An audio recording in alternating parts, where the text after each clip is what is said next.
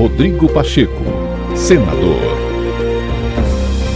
Para erradicar a miséria e garantir dignidade à população brasileira, o presidente do Senado Federal, Rodrigo Pacheco, afirmou que o legislativo precisa dedicar seus esforços na apreciação de matérias voltadas para a pauta econômica.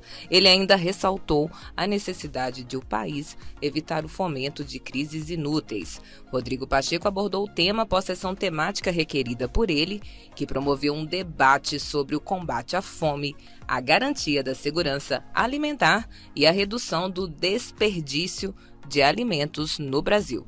Quero dizer que o Senado Federal tem um compromisso com essa causa do combate à fome, da dignidade da pessoa humana, de garantir moradia para as pessoas. Para isso, nós precisamos de priorizar a pauta econômica do Brasil, a reforma tributária, os projetos que vão gerar emprego, vão gerar desenvolvimento e geração de riquezas no país é, e evitar a todo instante que haja crises que não sejam crises reais, não é? Nós temos um foco que é o foco do desenvolvimento do Brasil, da colaboração com o poder executivo, e essa sessão de debates hoje foi uma demonstração muito importante disso.